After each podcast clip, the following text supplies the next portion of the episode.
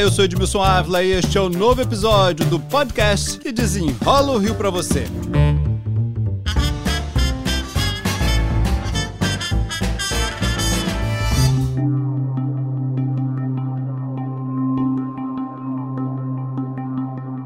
Preste atenção nesses números, gente, dos nossos estudantes. A cada 10 jovens brasileiros, apenas 6 vão concluir o ensino médio, 4 vão ficar pelo caminho. Portanto, a cada ano, 500 mil jovens maiores de 16 anos abandonam a escola no Brasil. É a chamada evasão escolar que tem muitos motivos. Estes são dados de uma pesquisa da Firjan SESI, para desenrolar o assunto, a minha convidada de hoje é Andréa Marinho, consultora de educação e responsável pelo estudo. Andréa, muito obrigado pela participação aqui. Edmilson, com esses dados, com esses dados tão alarmantes, nós buscamos uma parceria com o PNUD para aprofundar o diagnóstico. Não só aprofundar o diagnóstico, mas também buscar alternativas, né, Edmilson? Esse diagnóstico nos mostrou que a questão da, da baixa aprendizagem dos jovens tem um impacto importante porque gera a repetência e quando ele repete, ele se afasta do seu grupo, né? Ele é colocado em uma turma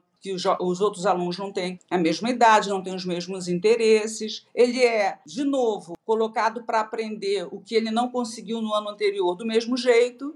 A tendência de repetir novamente é enorme. E enquanto a escola, ele vai perdendo vínculo com a escola, do lado de fora ele tem uma necessidade urgente de geração de renda. Então, a educação como uma perspectiva de futuro, que é o que um projeto de vida bem feito, ou pela família, ou pela escola, por uma mentoria, eu ajudaria esse aluno, e ele não tem, então ele não consegue ver perspectiva de futuro por meio da educação, contra uma necessidade urgente de geração de renda para si ou para sua família. A gente tem mostrado muito no Rio de Janeiro falta de professores do ensino fundamental até o ensino médio.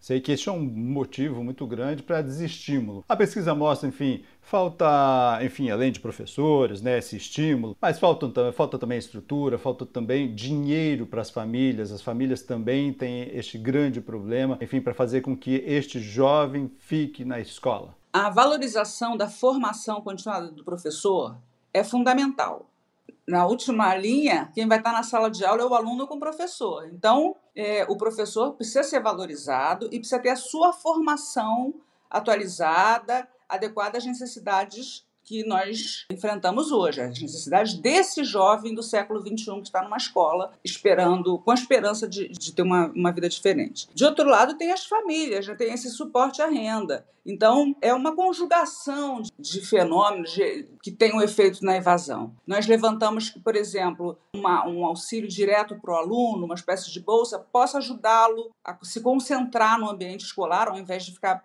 preocupado né, com o que, que vai comer no dia seguinte. Se ele tiver essa preocupação a menos, ele vai poder se dedicar mais à escola. Ele não está preocupado apenas com o dinheiro para a escola, ele está preocupado também com o dinheiro para dentro de casa.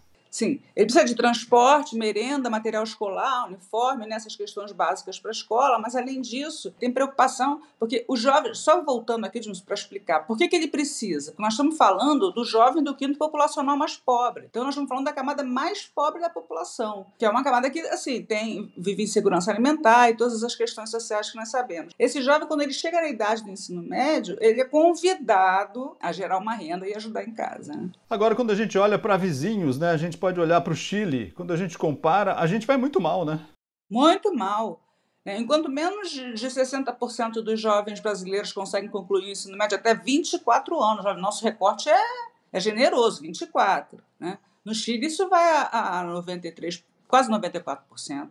Então é 60 contra 94. A gente está muito mal. Agora, a pesquisa vai além, né? A pesquisa mostra também que isso dá prejuízo e mostra também saídas, né? Vamos falar primeiro de prejuízos. Quanto isso dá de prejuízo para a gente? A gente vive isso na pele todos os dias, mas se você for contabilizar o que esses jovens ainda não conseguem perceber, o jovem que não tem ensino médio, ele tem menos chance de se ocupar, ele tem menos chance de ter um emprego formal, e conseguindo esse emprego, ele vai ganhar um salário de 20 a 25% menor. Ele é mais propenso a doenças, ele tem uma estimativa de vida menor, ele é mais vulnerável às questões da violência.